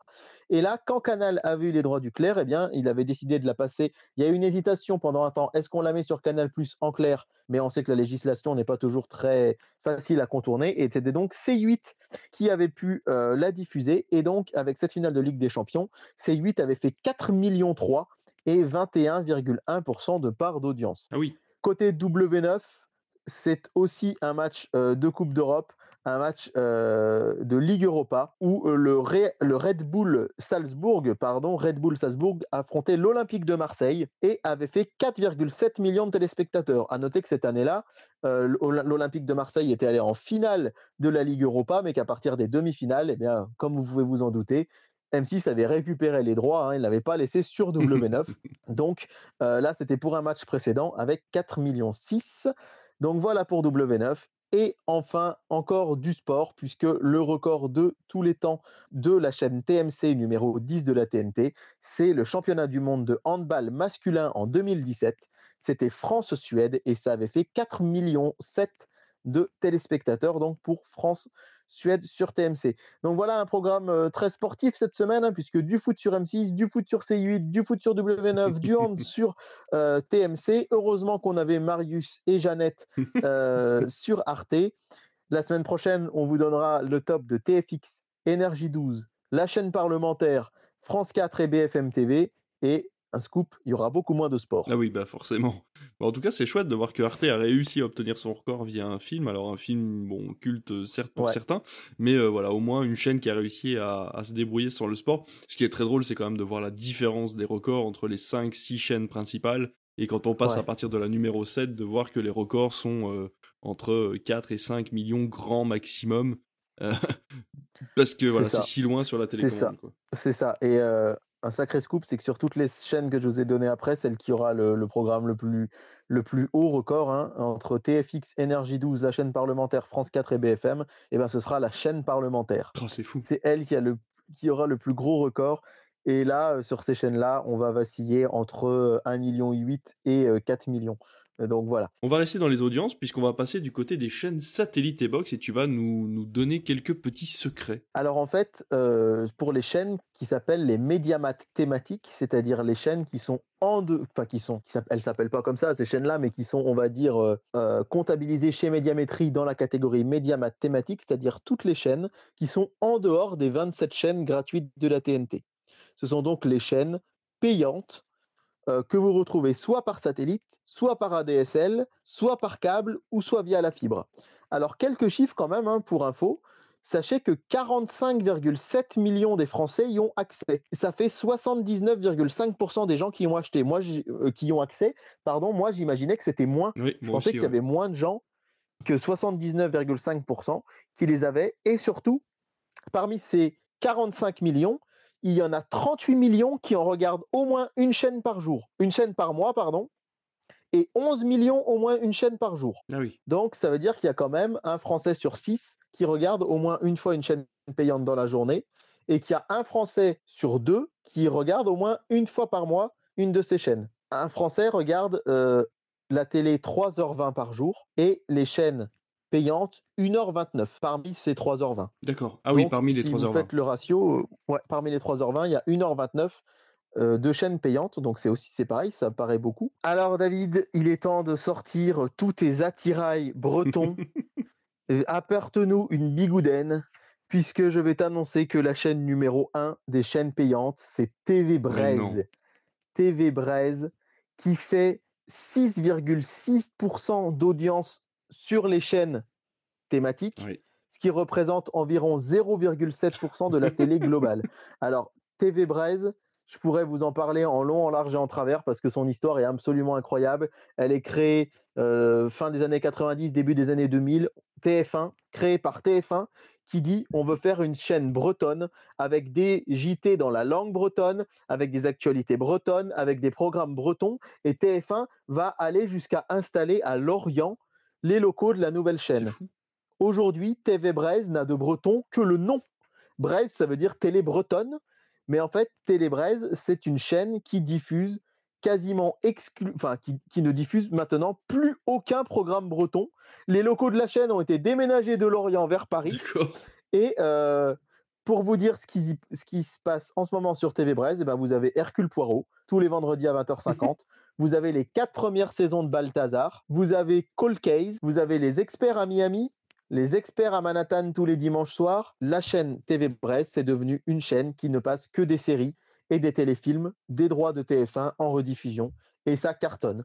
Et au final, ben voilà, les gens regardent ça. Et alors les après-midi, je vous dis pas, hein, c'est des experts, les experts, les experts en boucle. Et ça cartonne puisqu'elle est numéro 1. C'est fou, mais il faudrait limite euh, l'appeler autrement en fait.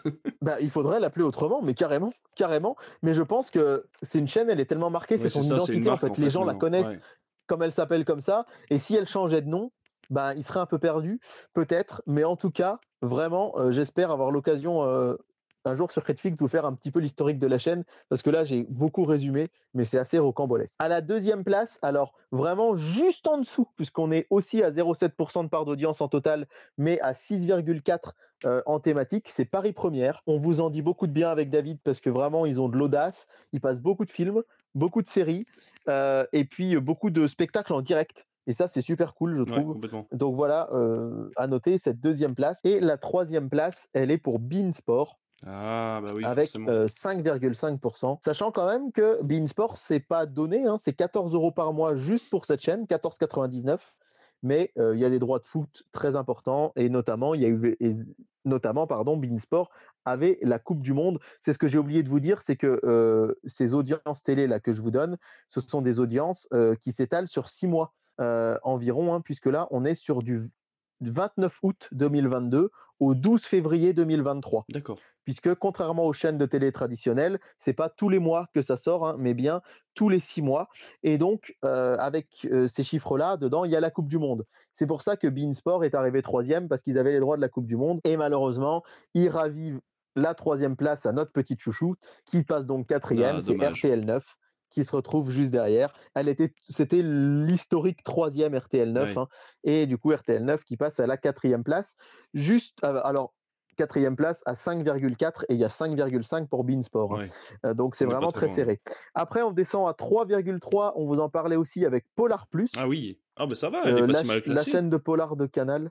Donc à la cinquième place, c'est super cool parce que vraiment il y a plein de programmes originaux, il y a des films et des séries que vous ne voyez que sur cette chaîne et euh, c'est pas forcément du très grand public, donc c'est vraiment cool de la retrouver ici. Ensuite, à la sixième place, c'est Teva, la chaîne à thématique féminine de M6. Septième place, c'est Canal Plus Foot. Et c'est intéressant parce qu'on voit que Canal Plus Foot, du coup, c'est la des dérivée de Canal+, c'est la numéro 1 et pourtant c'est la chaîne la plus récente puisqu'elle a été créée seulement cet Eh ben été oui. avec Canal+ Ouais, 360. complètement, ouais. Donc pour une chaîne qui vient d'être créée, c'est euh, plutôt euh, bravo à eux. Juste derrière, on a Série Club.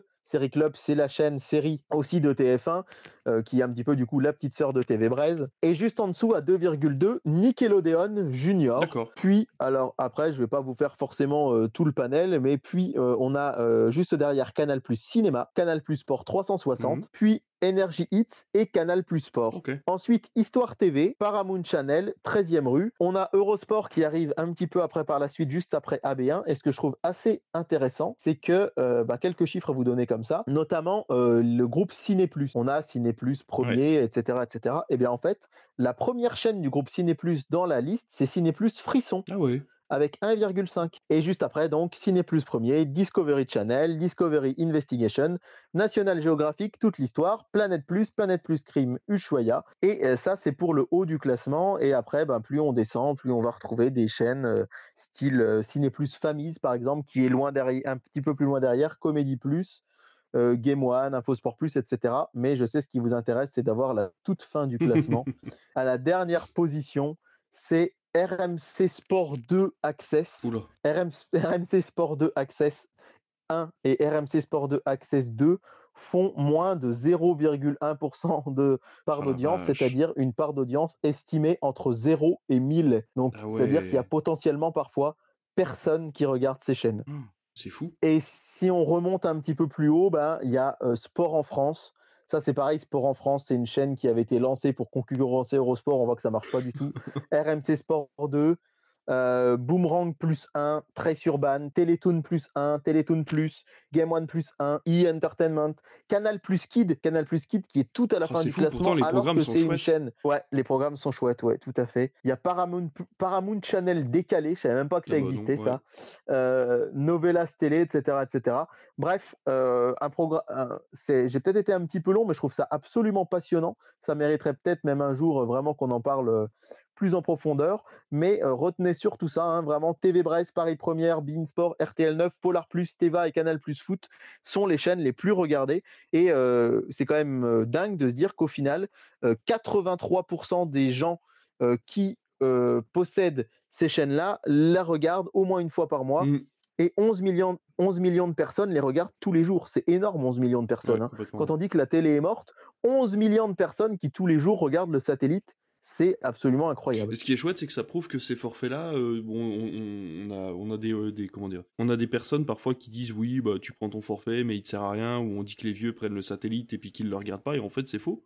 C'est faux, finalement, les gens sont sur le satellite Ah bah et ouais. ils payent pas leur forfait pour rien, et du coup je trouve ça chouette en fait de se dire que, eh ben en fait les, les personnes qui ont, euh, qui ont pris le satellite, ils, ils s'intéressent peut-être parfois au cinéma alors qu'ils l'auraient pas fait en temps euh, habituel, ou voilà, euh, peut-être que monsieur ou madame prend les chaînes pour le sport et que inversement l'autre euh, personne du couple ou les enfants, c'est comme ça qu'il y a Ouais. plein d'enfants qui ont découvert Game One ou ou, ou, ou J1 ou des choses comme ça, c'est parce que les parents voulaient prendre le satellite pour le sport et puis en fait il y a d'autres chaînes qui ont commencé à fonctionner grâce à ça quoi. C'est exactement ça. Je pense que moi, mon frère, on a été bercé à ça. hein, un papa qui, qui avait pris ça pour voir le sport, ma mère qui regardait un petit peu les chaînes cinéma, et puis nous, on était calés sur Fox Kids, euh, Cartoon Network, Disney Channel, etc. Mm, mm. Et en fait, on se rend compte que finalement, c'est un modèle qui continue et qui, et qui marche, puisque euh, de manière globale, si on prend l'audience totale, elle, est, elle stagne. Alors on pourrait dire, bah ouais, ça stagne, c'est un peu dommage par rapport à la précédente étude qui allait de février euh, 2022 à août 2022, mais la plupart des autres chaînes télé baissent. Et euh, là, ça baisse pas. Ouais, c'est ça. Donc ça veut dire que vraiment le public, le public est vachement fidèle à ces chaînes-là. Et voilà, euh, se dire que quand même euh, il y a autant de personnes qui les regardent, ça fait quand même, euh, ça fait plaisir parce que faut quand même rappeler que même si c'est un peu schématisé, mais si elles sont payantes, c'est aussi pas pour rien. C'est qu'on a aussi des programmes de qualité Oui, bien dessus. sûr. Souvent, très souvent, il n'y a pas de pub. Enfin, il y a des pubs parfois entre les programmes, mais très souvent, sauf sur celles qui sont très populaires. Alors là, pour le coup, c'est vrai que euh, TV Brest, Paris Première et RTL 9, il y a de la pub pendant les programmes, mais il n'y en a pas sur Polar Plus, il n'y en a pas sur les chaînes Canal. Euh, les films ne sont pas entrecoupés, il n'y a pas de grosses coupures pub entre deux programmes. Et puis, euh, voilà, c'est des programmes qui parfois, je regarde dans le classement, là, je vois les chaînes que j'aime bien, Ushuaïa TV, Histoire TV, qui sont des chaînes qui, pro- co- qui proposent des choses qui ne feraient pas assez d'audience pour être sur les grandes chaînes, mais qui marchent bien sur ces Ça chaînes. leur permet d'être un petit peu plus euh, novateur parfois et d'essayer des choses en fait euh, justement grâce à grâce à cet argent qui rentre via les forums. Mais il faut pas oublier aussi que parfois ces chaînes-là sont accessibles sans surcoût via les box. Donc parfois les gens n'ont même pas la, Oui, bien ne sûr. considèrent même pas qu'ils les payent puisqu'en fait c'est inclus dans leur forfait euh, internet. Ouais, c'est ça en fait, c'est exactement ça. C'est exactement ça. C'est-à-dire que c'est inclus dans leur forfait et qu'au final, 80% des Français y aient accès. Moi, je suis assez surpris, mais c'est une super bonne Ouais. nouvelle. Et en fait, ils y ont accès et ils les regardent, donc ça, c'est top. Eh ben complètement. Bon bah du coup on va repasser du côté euh, des chaînes pas publiques mais des chaînes euh, gratuites et on va parler forcément du programme Ouais. de la semaine. Allez, c'est parti. On va commencer dès le samedi 18 mars, euh, seulement du côté de Sister. Vous en avez l'habitude, où je vais vous annoncer quel sera le téléfilm euh, du soir. Et bien là, ce sera un film. J'allais dire adieu Disney. Non, pas adieu Disney. Au revoir Disney. Euh, ce sera, puisque c'est les 12 travaux d'Astérix. Ah bah chouette. Donc on reste dans le dessin animé. Sans doute, pour moi, le meilleur dessin animé Ah Astérix. bah, complètement, complètement. Bien d'accord. Mais je pense que ça, là, c'est difficile de, de dire le contraire. J'espère que chez vous, euh, vous euh, serez d'accord et donc euh, des audiences qui vont être attendues. Dimanche soir, le duel, c'est parti et on va commencer avec un film que je pense énormément de personnes n'ont pas pu voir puisque c'est un film qui devait sortir juste à la fin du premier confinement et qui, au final, on a refermé les cinémas. Donc c'est un film qui n'est jamais sorti en salle, donc qui a n'a été disponible actuellement qu'en DVD Blu-ray ou sur Canal. C'est Wonder Woman 84 Ah là. qui va être proposé dimanche soir par TF1. Moi, je l'aime bien. Je sais que je suis peut-être une bizarrerie, mais euh, j'ai un, un très bon souvenir de ce film. Je l'ai acheté en Blu-ray, moi, vraiment. Euh, D'ailleurs, moi pour la petite pour la petite anecdote, il faut quand même rappeler que, enfin non, vous savez peut-être que notre cinéma, le Rio Borvo, avait obtenu la sortie nationale de Wonder Woman 84 C'est fou. et qu'aux vacances de Noël 2020, on- ça aurait dû être le premier film qu'on allait diffuser. Et au final, tout s'est effondré quand à quelques jours de l'ouverture, l'ouverture des cinémas a été annulée. Et du coup, Warner a décidé de le sortir directement en DVD et en Blu-ray. Euh, donc moi, je l'avais acheté en Blu-ray pour soutenir un petit peu euh, l'industrie du cinéma et du Blu-ray à ce moment-là. Et j'avoue que j'avais plutôt bien aimé. Mais toi, je me souviens plus trop. Et ben écoute, moi je l'avais apprécié aussi parce que je m'étais pas focalisé forcément sur euh, le premier opus et sur ce que offrait le, DC Universe à ce moment-là. Et je l'avais trouvé euh, relativement décalé et sympathique à regarder. Alors j'avoue que pour une expérience cinéma, je pense que les gens auraient été quand même en colère. Après, pour un Blu-ray, en fait, un direct ou DVD, hein, finalement, Ouais, eh ouais. ben, je me suis dit que c'était pas si mal et je l'ai acheté. euh, je l'ai en steelbook. D'ailleurs, c'est un des seuls steelbooks que j'ai et que j'ai acheté euh, plein pot. Donc euh, voilà, je suis très content de l'avoir et, et je pense que je pourrais me le regarder euh, dimanche prochain euh, sans aucun problème. Ouais, c'est assez marrant de se dire qu'en fait, on a un direct ou DVD sur TF1 en prime time le dimanche. Ouais, sur la ça. grosse casse cinéma, c'est assez marrant, ouais. Et alors, c'est donc inédit, évidemment. Et sur France 2, on a un inédit aussi. c'est La Daronne, avec Isabelle Huppert, sorti en 2020. Oui, il paraît que c'est pas mal ça. Ouais, donc c'est une femme, hein, euh, interprète pour la police dans des affaires de trafic de drogue, qui va utiliser son talent pour gagner un peu plus d'argent. C'est assez déjanté, assez décalé. C'est à mi-chemin entre un drame et un polar. Et pour le coup, euh, contrairement là cette semaine avec Wonder Woman et euh, Get Out, euh, ou la semaine précédente avec les deux comédies françaises, là je trouve qu'on a vraiment pour des goûts assez différents. Ouais, c'est de la contre-programmation pure et c'est vrai que c'est chouette. Ça va être euh, très intéressant de voir les chiffres la semaine prochaine. Ouais, ouais, ouais, j'ai vraiment hâte de savoir ce que ça va donner. Sur Arte, le million ou pas, c'est toujours la question qu'on se pose et ce sera un pont trop loin euh, de Richard Attenborough, Attenborough Sûr. avec Sean Connery et Michael Caine. Oh si, si, ça y sera. Un film euh, donc, qui se passe pendant la Seconde Guerre mondiale, hein, euh, un film de trois heures quand même, hein, et Ah oui, avec bon. en deuxième partie de soirée. Donc là, ça, ça dure que 55 minutes. C'est dommage parce que c'est en face de Beau Geste, mais un, un documentaire inédit qui s'appelle euh, Michael Caine du monde ouvrier aux Oscars de la gloire. Oh, Et euh, c'est un film pour les. Puisque demain, à l'heure où on enregistre, mardi 14 mars pour les autres, Michael Caine a 90 ans. Donc c'est Ah. l'occasion de revenir voilà, sur euh, toute, toute l'épopée de sa vie. C8, vous en avez l'habitude de leur euh, film patrimoine du dimanche soir, ce sera du mou dans la gâchette avec Bernard Blier et Jean Lefebvre. J'ai aucune idée de ce que ce- c'est Alors que ce film. Euh, W9, c'est un homme à la hauteur avec euh, Jean Dujardin et Virginie Efira. Ouais, chouette. Deux acteurs euh, bankable avec Jean Dujardin qui joue une personne de petite taille dedans. Ouais. Pour info, quand M6 avait tenté à l'été 2021 de lancer sa case cinéma le samedi soir, c'est avec ce film qu'ils avaient commencé. Oui, Ils avaient fait un peu plus d'un d'un million de téléspectateurs, donc à voir ce que ça va donner.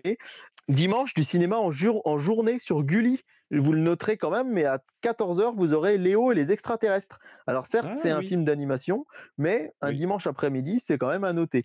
Euh, sur. TFX, la doublure de Francis Weber avec euh, Daniel. Auteuil et Christine Scott Thomas, et puis Mhm. Twilight 4 sur Sister. Forcément. Lundi soir, chers amis, euh, on va aller, comme chaque lundi, faire un petit tour du côté de France 3, qui va diffuser cette fois-ci Allié de Robert Zemeckis. Ah, je sais pas, super. et je trouve ça vraiment super, cool alors. parce que Je- oui, voilà, je parle pas de la qualité du film, je parle de, de, de la, de la qualité de la programmation. De passer du Ouais. Zemeckis un lundi soir comme ça sur France 3, c'est très bien. Eh ben, je te rejoins à 1000%. Euh, je trouve ça très audacieux. Je trouve ça génial que ce film ait un peu de visibilité. Moi, personnellement, j'avais pas trouvé ça incroyable. Je l'avais vu en salle à l'époque, je m'en rappelle. Et ça reste un film où ça se passe pendant la Seconde Guerre mondiale avec un officier canadien, euh, Brad Pitt, euh, qui va qui va épouser une française jouée par Marion Cotillard. Il y a aussi Camille Cotin dans ce film.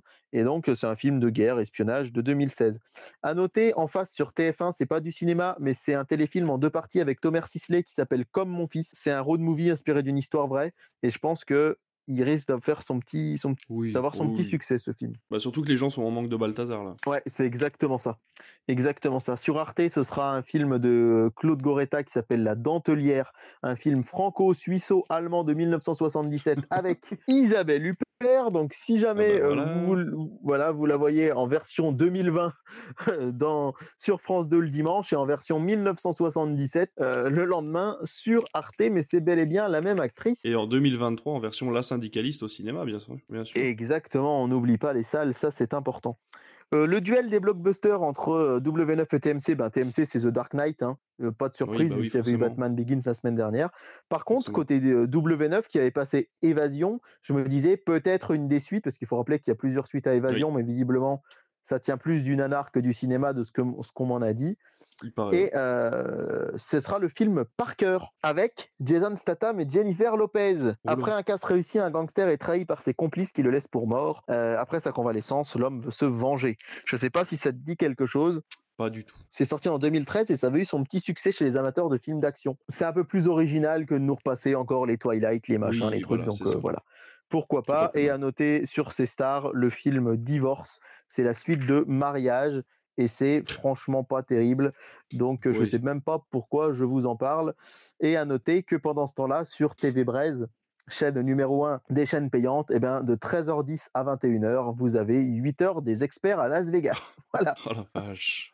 Mais en fait, je pense que c'est aussi pour ça que ça marche, c'est que les gens, Mais bien sûr. les, les experts, c'est des séries, typiquement, on peut picorer les épisodes. Exactement. Il y a une trame de fond entre les personnages, etc., pour les gens qui les suivraient dans l'ordre, mais si vous les suivez pas dans l'ordre, ça marche pareil, rappelons-le. Donc ça, euh, c'est donc pour le lundi soir. Mardi 21, euh, alors que vous aurez toujours Colanta, évidemment, sur TF1, euh, on vous rappelle que c'est la case arrêt essai de Canal+, et c'est les volets Eh oui. verts. Euh, un Oui. acteur vieillissant et à la santé déclinante voit son univers s'effriter quand sa compagne, une actrice, le quitte. C'est un film de Jean Becker avec Gérard Depardieu et Fanny Ardant. On l'avait passé cet été au cinéma, si je dis pas de bêtises. Oui. Je voulais noter celui-là, même si je devrais pas parce que c'est pas du cinéma. Mais sur France 5, il y a un documentaire qui s'appelle Very Good Trip et qui raconte euh, comment les produits tripiers, les tripes, ont cartonné. Pourquoi les, les tripes cartonnent et ils ont appelé ça Very Good Trip?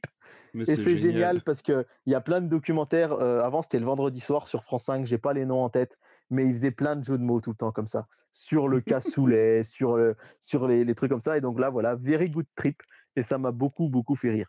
Euh, sur M6, un film inédit euh, Oh. qui s'appelle Le Bonheur des uns, avec Vincent Cassel, Bérénice Bejo et Florence Foresti. Je sais pas si tu t'en rappelles. Ouais, vite fait, ouais. C'est une jeune femme qui a pas beaucoup confiance en elle et qui va euh, finalement euh, connaître le succès grâce à un livre. Ah oui, oui, oui, exact. Oui, oui, oui, oui. Je me souviens, ça y est. Et du coup, c'est sorti en 2020, c'est inédit en clair.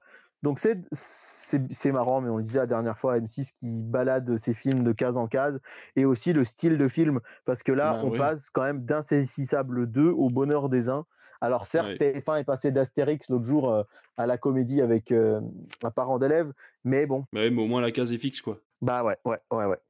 Bah non, c'était le lundi d'ailleurs, ouais, c'était pendant les vacances, mais je trouve Ouais. que là, euh, c'est un peu bizarre. Mais bon.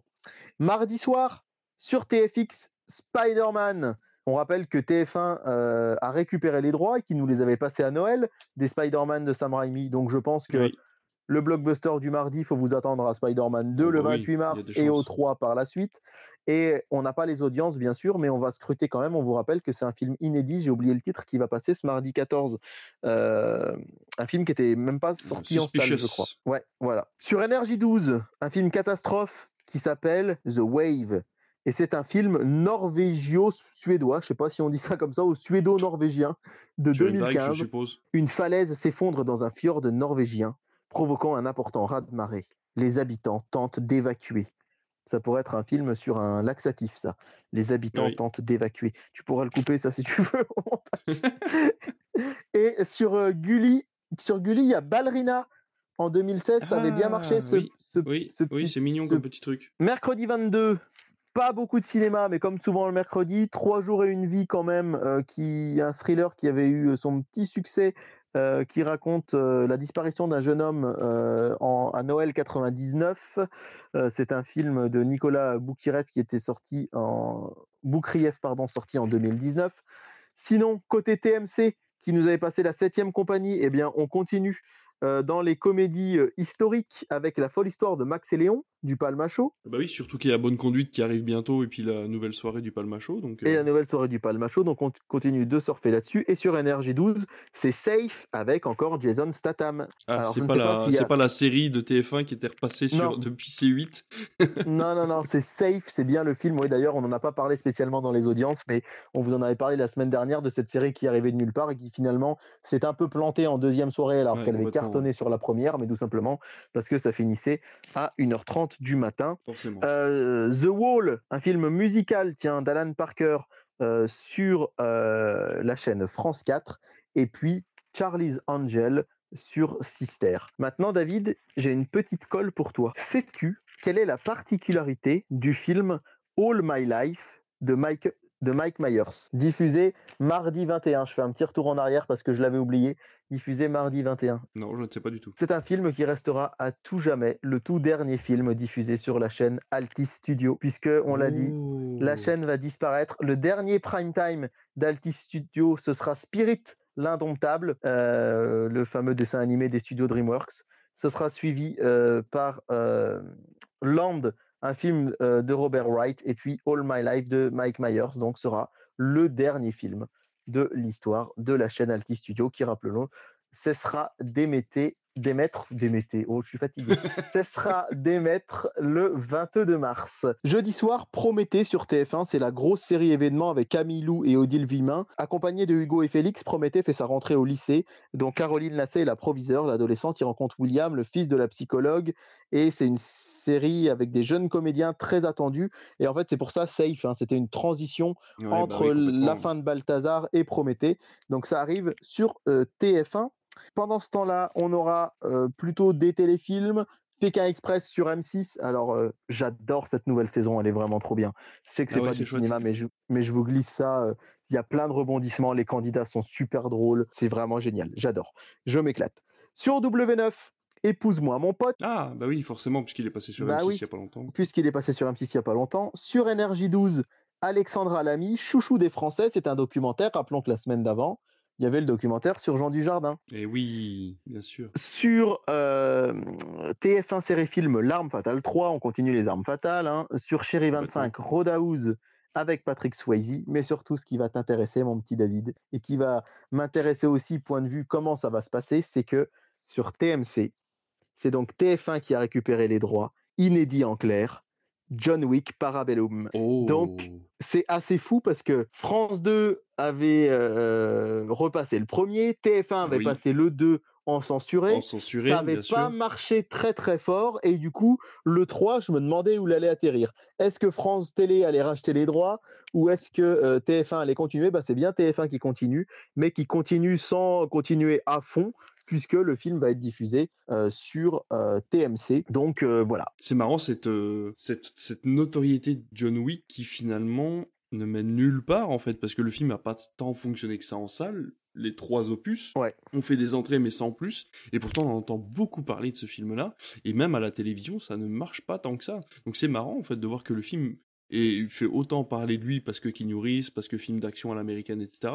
Et au final on se rend compte qu'il marche pas tant que ça quoi. Ouais, c'est ça, c'est assez, c'est assez paradoxal. Il a une immense notoriété, mais moi je suis le premier à ne pas l'avoir vu, hein, à n'avoir vu aucun John Wick. ça a une immense notoriété, mais ça marche pas tant que ça. C'est assez surprenant. Et à voir du coup, est-ce que, est-ce que TMC va passer le million? On vous l'annoncera sans doute pas la semaine prochaine parce que ça impliquerait qu'on enregistre le vendredi 24, qui est quand même rarement le cas mais la semaine suivante, j'aurai un œil, euh, un œil euh, attentif là-dessus. Et enfin, je vais être assez bref puisque vendredi, il y a un match de l'équipe de France de foot et du coup, bah, en face, on a toujours un peu peur, donc pas de cinéma. Le blockbuster entre guillemets de Canal, c'est Ducobu président, autant vous dire que ça fait rêver. Euh, sur sur France 5, c'est la lectrice de Michel Deville et puis ben on a, on a presque fait le tour, alors même s'il y a ma comédie coup de cœur, c'est Les Anges Gardiens sur TF1 ah, Série Film. J'adore. Et d'ailleurs, mon cadeau de Saint-Valentin, entre autres, j'ai eu le Blu-ray des Anges Gardiens. J'étais trop content d'avoir ça parce qu'on le regarde souvent et le regardait en DVD et là, là, il passe vraiment à la télé. Alors, laissez-moi quand même, du coup, vous dire juste rapidement pour clôturer cette émission deux films que j'aime beaucoup qui vont passer sur les fameuses chaînes thématiques dont on parlait tout à l'heure. Le premier, ce sera sur Ciné Plus premier, c'est The Suicide Squad de James Gunn, ah. qui est vraiment chouette et il faut que les gens regarde la série Peacemaker, qui est une série HBO Max, mais qui est disponible en dehors du Pass Warner. Et, eh oui. et David m'a promis qu'un jour je pourrais en parler dans une émission, donc euh, c'est l'occasion d'en remettre quelques une, minutes. une, petite goutte euh, là-dessus. Et puis sur euh, Ciné Plus Famille, c'est La prophétie de l'horloge avec Jack Black. C'était ah sorti à Halloween il y a quelques années et il est passé complètement inaperçu ce film et je l'aime beaucoup.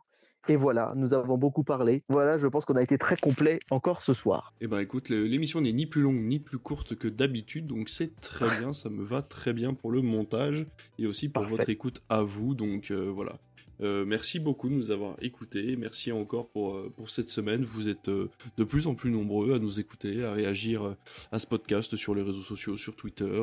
Donc voilà, nous ça nous va très bien. Donc comme je vous avais, comme je vous ai dit en début d'émission, bien sûr cette émission n'est pas en vidéo pour des soucis techniques. Hein, voilà pour l'instant, on reviendra très vite dès qu'on le peut avec une caméra sur le pif.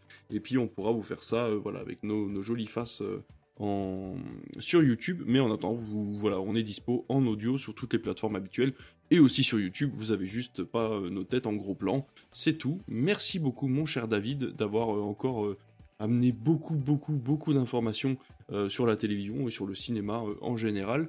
Et puis nous, on se retrouve très très bientôt, bah, la semaine prochaine de toute façon, pour une nouvelle émission. Et eh ben merci à toi, bonne soirée, à très vite pour plein de nouvelles infos. Salut